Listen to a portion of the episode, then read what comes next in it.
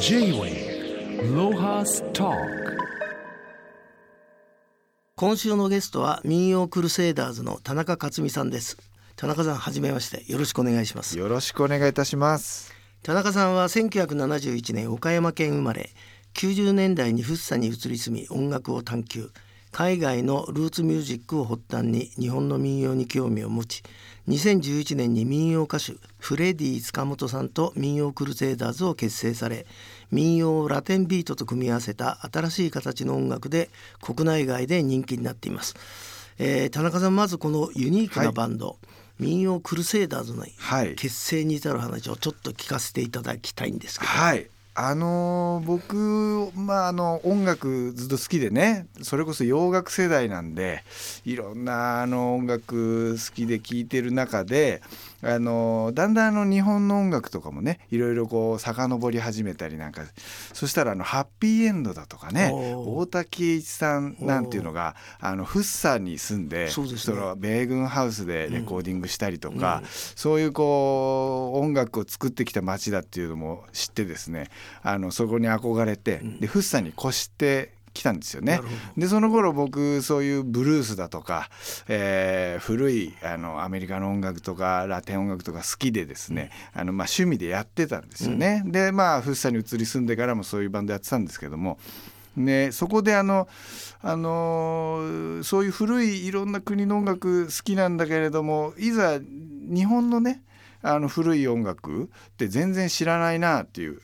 ことをなんかこうちょっと思ってあれ？日本の古い音楽って言ったらまああのおじいちゃんおばあちゃんが聴いてる民謡とかね。なんかそういうのなんだろうけどちょっとそういうのをこう遡ってみたいなとかっていうふうなことを思ってこういろいろあの掘っていったら美空ひばりさんとかエリチエミさんとかね50年代とか60年代にそのポップス歌手の人がなんかこうジャズのバンドをバックでとかラテンのバンドをバックにそういうアレンジしたこうポップな民謡をやってるっていうこう音源にこうたどり着いてはああこれちょっとなんかかっこいいなと。いうふうに思ってあこうで自分もそういうラテン音楽とか好きだしこういうのをなんか現代風にできないかなと思ってですねちょっとこういろいろ考えてて。ね、そこでそのまあ福生に越してきて音楽仲間でフレディ塚本っていうねあの歌のうまいあの人がいてですねそのフレディさんもそのサム・クックとかねそういうリズムブルースとか歌うの大好きででも片や民謡も歌ってたっていう面白いね。そうなんですよ。民謡もやりながらそういうソウルが自分では好きで歌ったりしてるっていうのを思い出して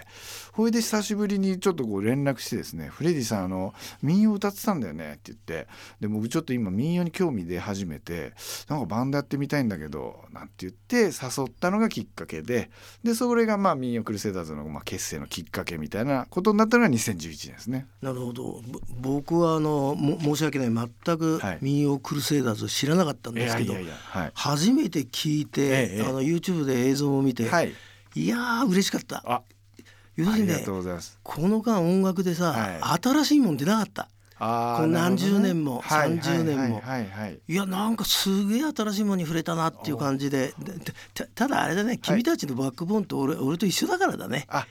そういうのあるかもしれないですね。で。はいはい。でもさぼ僕不思議なんだけど、はい音楽じゃさ飯食えなかったんじゃねえかと思うんだけど、はいはいはい。そその生活費稼ぐのどうどうやって生き抜いてきたの？音楽僕ら。ですか？うん、僕なんかあのもうみんなあのそれぞれ仕事してまして。そうだよね。僕なんかであのデザインやっててね。デザイナーなの？はい、フリーランスでデザインやったり、うん。で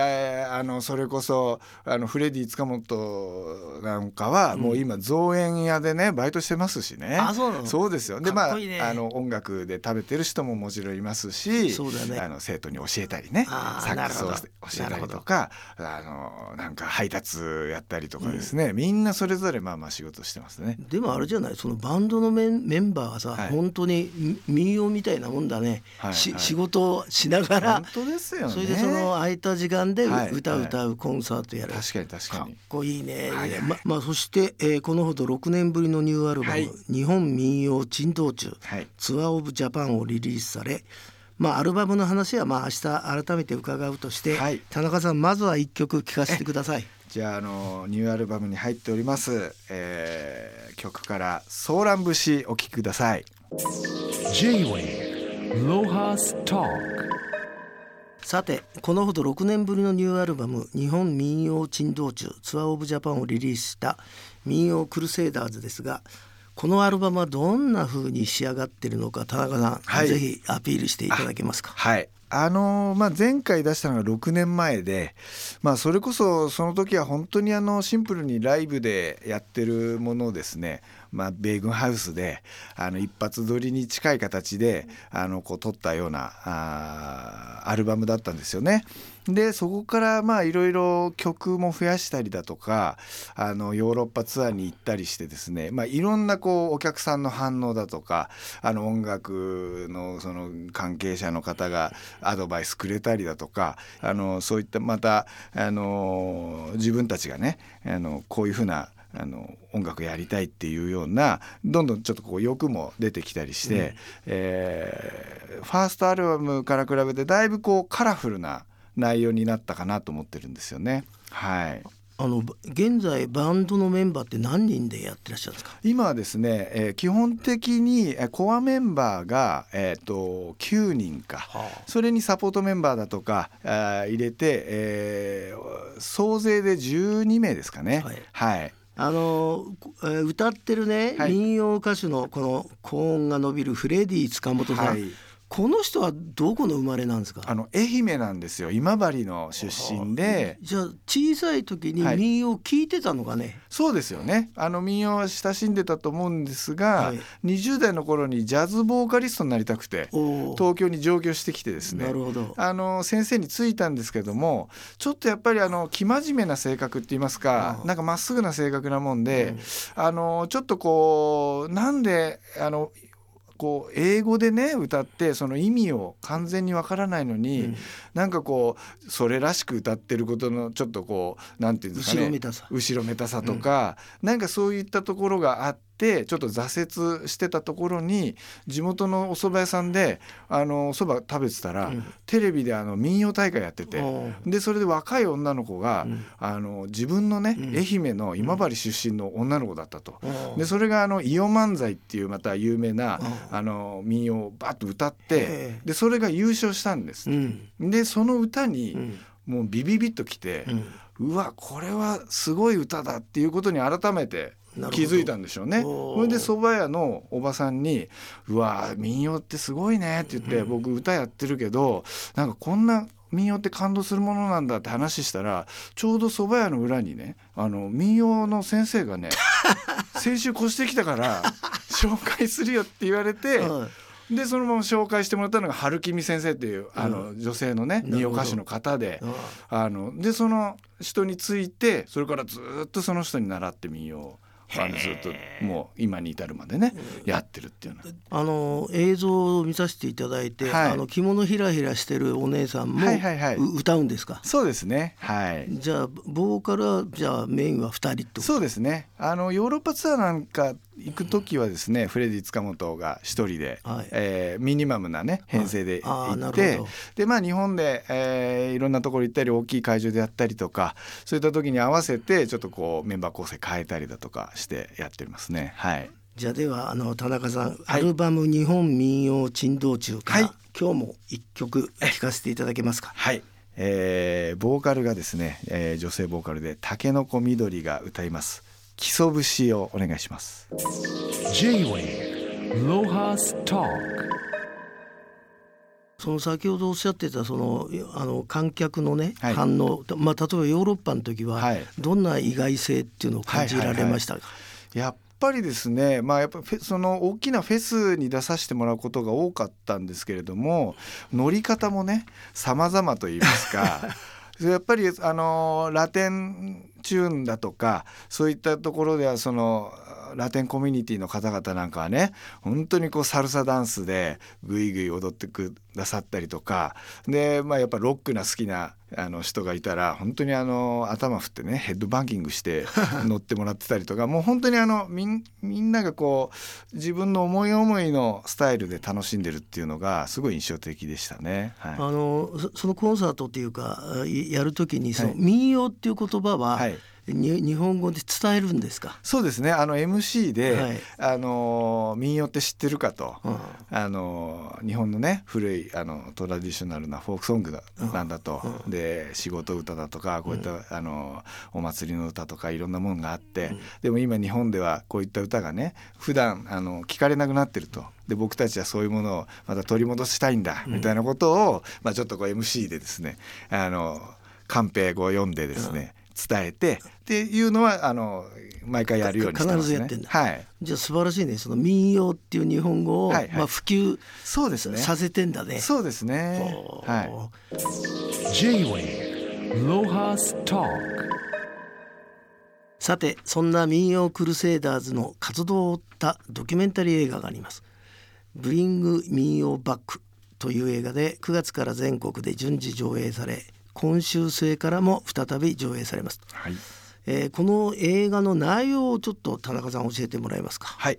あのーこれはですねちょうどそのファーストアルバムが出るぐらいの時に、あのー下北沢でねライブやってたんですけどそしたらライブ終わりであの声かけて、えー来てくれたあの若いあの男女がおりましてで、まあ、映像を僕が作ってると。うんで民謡クルセダーズをね撮らせてもらえないかっていうふうに、あのまあ、直接言ってきてくれてでいろんな、まあ、あのドドキュメンタリー映画が好きでそういうものを撮りたかったりなんかそういうあの音楽に関わるそういうフィルムを作りたいっていうことでであじゃあぜひぜひっていうことで、えーちょうどその週の末に、えーアーシャを撮るね、そのベーグンハウスフッサのベーグンハウスでいろんなアーティスト写真撮ったりして準備するんでまあじゃあ来ればなんて言ってですね。でそこに来たのが始まりででそれが2017年、えーだったかな、えーそこから、えー撮り始めてもらってで、えーライブやるごとに来てくれて撮ったりですね。そうこうしているうちにコロンビア行くことになったとか ああいう時にですね。あじゃあなんか僕もあの新婚旅行がてらあの彼女と行きますなんて言って ついてきてくれてでそこでもですねいろいろ撮ってもらってでヨーロッパツアーも来てくれたりしてずーっとこう取りだめてくれてたんですよね。なるほど。それでまあただそのゴールは全然決まってなくて、でひたすらまあこう撮ってくれていてでまあなんとなくドキュメンタリーにこうまとめたいみたいなことは言ってたんですけど特にどこに発表するとかなかったんですけどその2019年のヨーロッパツアーのお最中にちょうどスペインで音楽のドキュメンタリー映画に特化した映画祭があると。へでそれに応募してみればなんてえ。言って。うん言ってですねあじゃあちょっとやってみようかななんて言ってで応募したらまあこう受かってですね、それであのーそのクラクラウドファンディングであの制作費集めて、まあ、新進気鋭の作家を応援しようみたいな枠があって、でじゃあそれでじゃあやってみようかっていうことで、えー金集めて。金集めてでまたそこからいろんな人に久保田誠さんだとかピーター・バラカンさんだとかいろんな DJ の方とか民謡にまつわるいろんなこう活動してらっしゃる方とかですね。あの音楽の評論家の方とかそういった方にインタビューをしたりとかっていうのでだんだんこう膨らんでいってそのあの監督もですねあのあなんかこういうことを軸に、えー民謡っていうものを軸にこのドキュメンタリーをまあ一個こうお作っていこうっていうようなまあこう作りながらあのだんだんこう先が見えてきたようなあの作品なんですよね。まあまさにあれですね。あのみ民謡クルセイダーズと同じようにはい流れゆくまま。本当にそうですね もうその森脇監督っていうんですけれども、森脇君も若くてそれまで民謡なんか全然知らなかったところに、うんミンクルを聞いてですねあなんかこれ面白いなというようになってで自分なりにまあこうあの民謡を掘り下げていってのところがあるんで、まあ、本当にミンクルと同じようなこう道筋でなんかこう民謡に触れてってるっていうところだと思いますね。これなんかコロンビアのバンド、はい。フレンテ・クンビエロとのはい。コラボレーションとか、はいはい。はじめちとせさんとのコラボレーションがあったり、はい。でまあ音楽に関するね有名な評論家とか、はい。てんこ盛りでこれこれを見れ見れば、もうミンクルのことがす全てはいはい。理解いただけるっていう映画ですねこれ。そうですね。あ本当にでもそうですね。はいはい。これ何ですか？憧れの9番ボーイズとの共演なんかもあるんですか？あそうなんですきよ東京9番ボーイズってまだいるの？いややってらっしゃるんですよね。息子さんがですね2代目で継ぎましてあそれで今またね活動してるんですよね。9番ボーイズとの共演って、はい。で何の曲をやったんですか？その時はですね炭鉱節と会津磐梯さんはあ。をあの一緒にやらさせてもらいましたね。はい。いやいやすごい映画みたいですけどこの映画「ブリング・ミー・オー・バック」ははい。12月15日から東京池袋の新聞芸座12月16日から横浜の横浜シネマリ。ンはい。その他岡山長野愛知で公開されるんで詳しくはホームページではい。ご覧ください。ぜひチェックしてください。じゃあ今日も、えー田中さんもう一曲よはい。ろしくお願いします。はい。じゃあ新しいアルバムから、えー、貝殻節をお聴きください。J-Wave Lohas Talk 田中さん今日は改めて民謡の面白さについて、はい。えーお聞きしたいんですけど、はい。まあ、田中さんが民謡に出会ってから、はい。まあ随分長い旅だと思うんですけど そその間あれですか？周囲の反応っていうのも変わりましたか？そうですね。だいぶその民謡っていうこと自体、まあ、僕なんか本当に洋楽世代で民謡っていうものをまあ勝手にまあこうちょっと終わった音楽としてまあこうまあちょっとね、うん。してましてでまああの周りの人もそういう、まあ、民謡っていう口に出すこと自体まああんまりないですしなんかなんとなくこうちょっとダサいものみたいそなね。こうイメージがなんとなくこうあったと思うんですけれどもなんかだだからこそ、まあ、あのバンド名に「民謡」ってあのつけてですねみんなでこう「民謡民謡」ってこう言おうと。あでそういうことでなんかこう民謡のイメージもこうまた新しくなってくるっていうかなんかそういうこともなんあの考えてたので、うん最近すごいなんか民謡っていうことに対して、まあ、周りもポジティブになってるしなんか新しいこうなんていうんですかね目線みたいなのが、まあ、こう入ってるのかなって思いますけどね。あの実際田中さんたちみたいに、はい。あの新境地の民謡じゃなくて、はい。従来のはい。民謡の世界今どうなってんですか、そうですねやっぱりあのそれこそあのフレディさんなんかもいますけどやっぱりこうお家性みたいなねものも強くてお師匠さんがいてでその人にこうやっぱついてあの行って。でそれでこう大会でその歌を競うみたいなねまあそういう意味ではこう一般の生活の中で歌われるっていうよりはまあ割とこうあの競技的なねあの意味合いになったりとかまあそういったことも、まあ、やっぱり未だに多いんだと思うんですよね。えーそういうあの伝統民謡をやってらっしゃる、はい。あの現場のプロはい、が田中さんたちのことを聞くと、はい。はい。はい。どういう評価なんですか？やっぱりですねあの共演させていただいた原田さんってもう民謡のあのおもう巨匠のね方もう大家の方もあの一緒にやらさせてもらったりしたこともあるんですけどまあ本当にあの楽しんであの僕たちのねアレンジの上で乗っかって会津磐梯さん歌っていただいたりだとか。はい、したこともありましていやすごいあのあの楽しんでやっていただいたですね。はいじゃあ田中さんがやあのやってらっしゃる世界が、はい。む無理強いじゃなかったってことだね。要するに民謡が本来持ってるところにあなたが目つけて、はいはいはい。それであ復活させたというか、りね、なんかそういう風な形で新しいこう切り口でうん。民謡の良さとか、まあそれこそ日本の民族音楽が持ってるねなんかこう普遍的なまあものだとか、まあそういったこうところにえースポットが当たるといいなとも言いますよね。J-Wave Lohas Talk. 田中さんあの最後にこれからの予定とか、はい。計画を教えていただけますか？えっとですねあのーまあアルバムがね新しいアルバム出まして、えーそれに伴ってですね12月の23日に、えータワーレコードの渋谷であのインストアライブが、えーあります。そしてですね、えー来年2024年のですねもう新春なんですけども